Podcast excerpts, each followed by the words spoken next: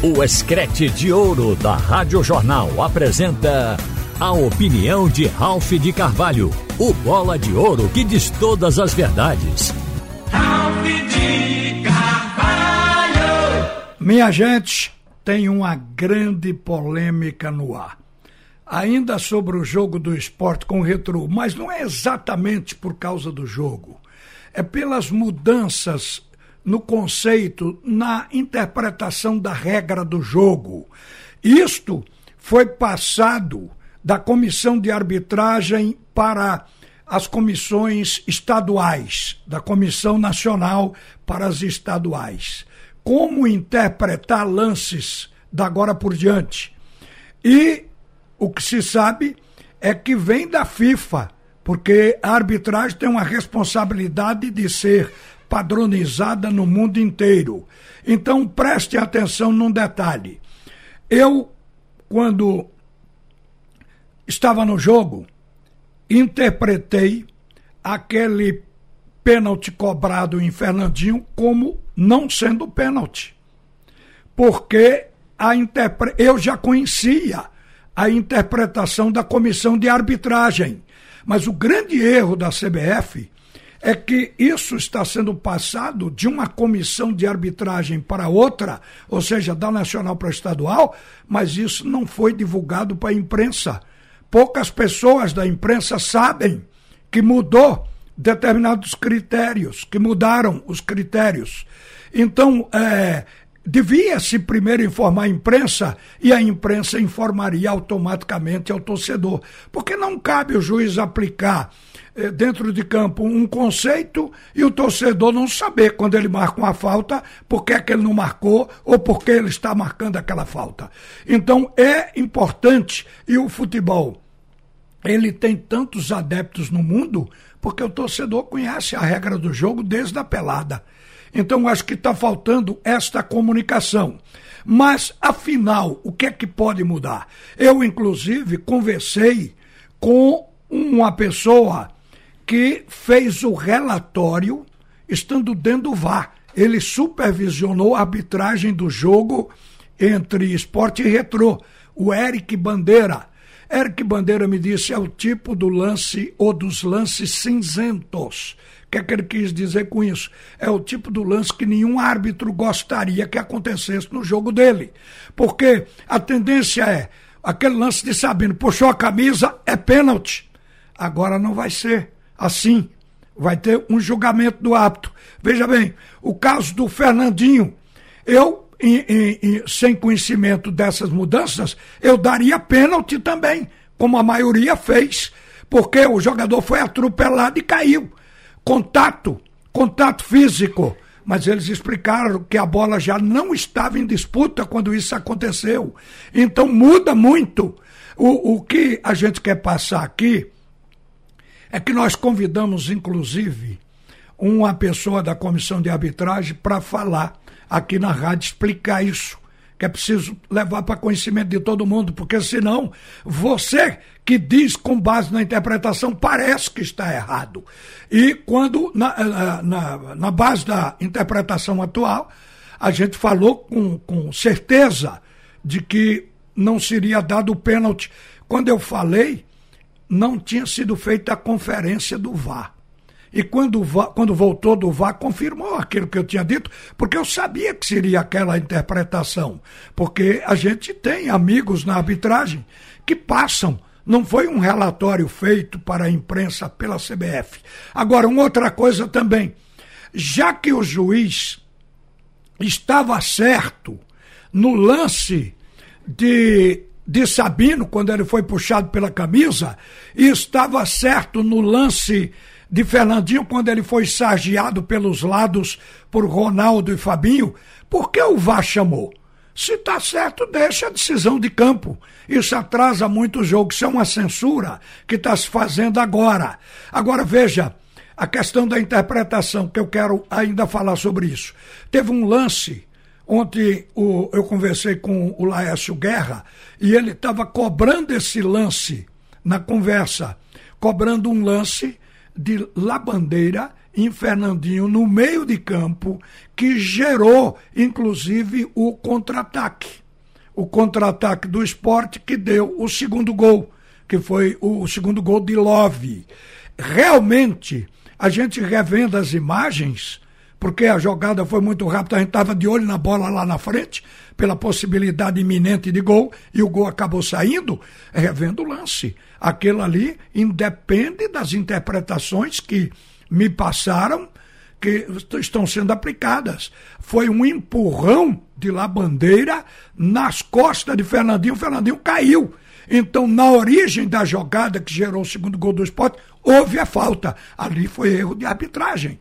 Não tem como, com qualquer interpretação, a moda antiga e a moda atual, que está sendo aplicada agora para o campeonato brasileiro, em todas as divisões e, de um modo geral, em todas as competições do Brasil. Então, a moda antiga de se ver, ali ainda caberia o cartão amarelo. Cartão amarelo, porque matou um contra-ataque para tomar a bola.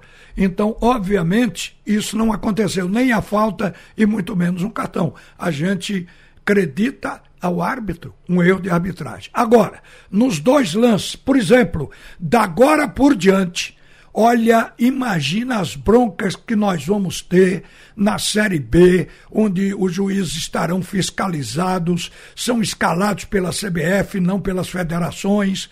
Você vê que já começou nesse final de semana as expulsões de técnicos, porque a tolerância zero. Eu fiz um comentário aqui falando nisso, que tem tolerância zero a partir de agora. O técnico reclamou é o vermelho no peito.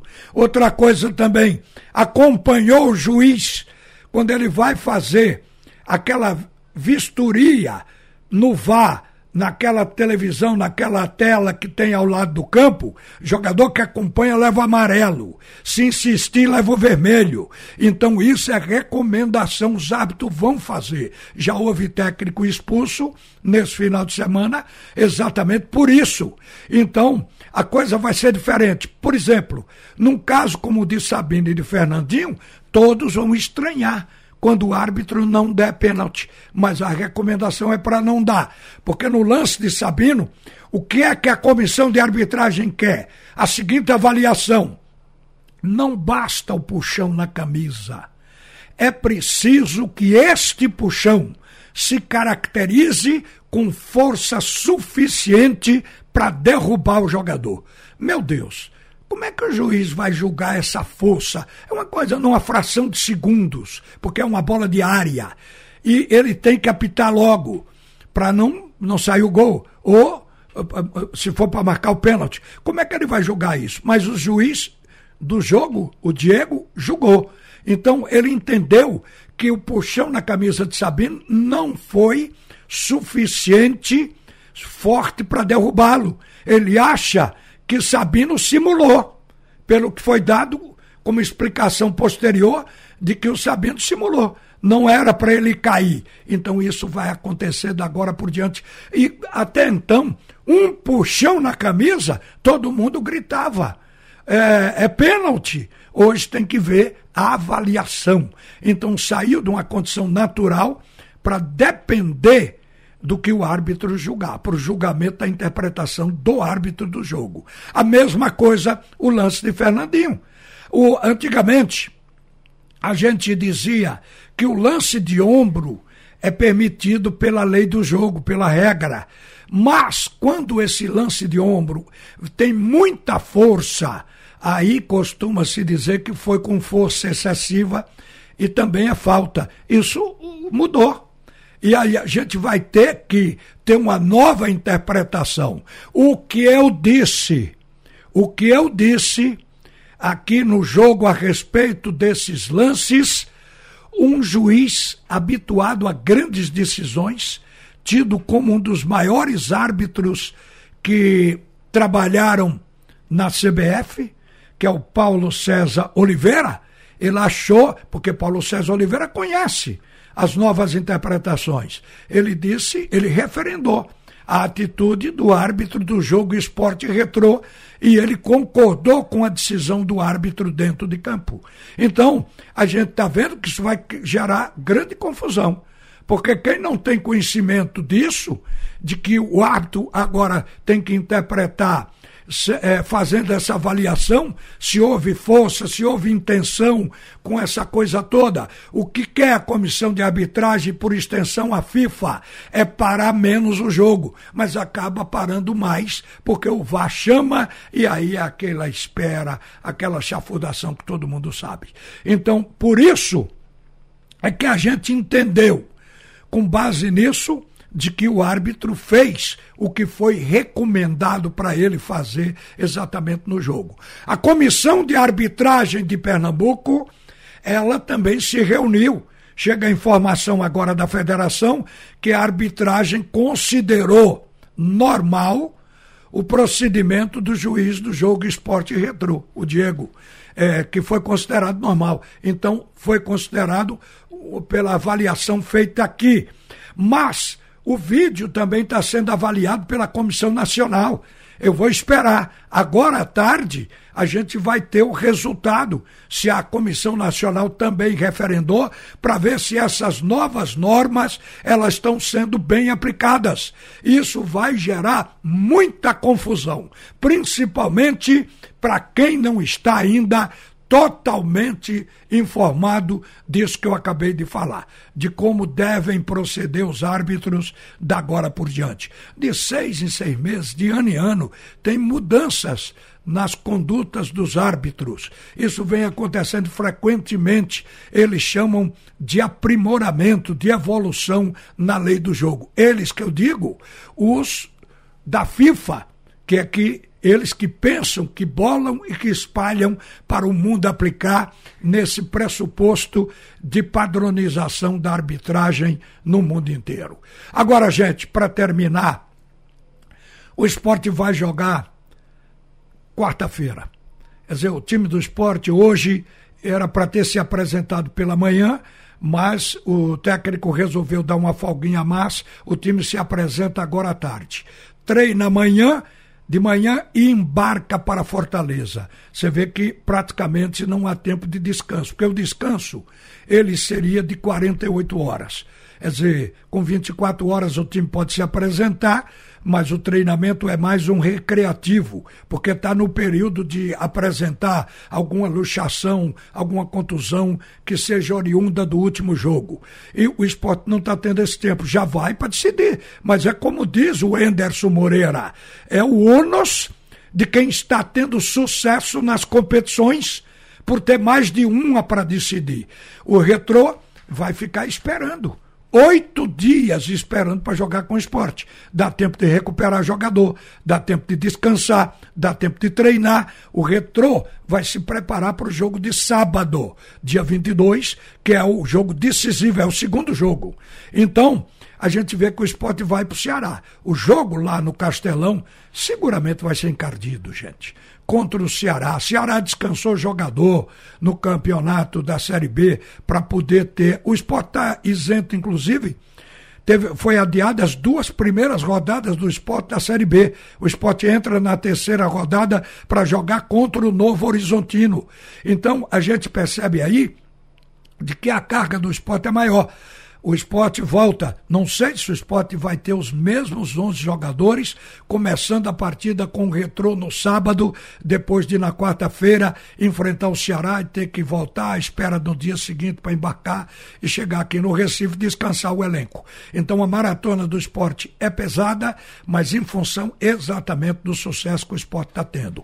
Quanto ao resultado do jogo do sábado, é inquestionável o esporte jogou melhor. Não é porque o esporte tenha buscado o jogo e o adversário tenha jogado de forma reativa no contra-ataque. É porque o esporte chutou 20 bolas na partida contra oito da equipe do Retrô. Quer dizer, foi o time que insistiu na possibilidade de fazer. E você vê como é o futebol. No primeiro tempo, o esporte perdeu oportunidades de gol. O time do Retrô teve uma e conferiu. O primeiro tempo do jogo foi empate de um a um. No segundo, o Retro ficou mais plantado, marcando para reagir no contra-ataque. E mesmo assim, quando o jogo estava 0 a 0 ainda, antes do segundo gol do esporte, o time do Retrô teve duas chances e perdeu a oportunidade de fazer o segundo gol antes do esporte. E depois o esporte fez, mas foi absolutamente justo pelo time que mais procurou o gol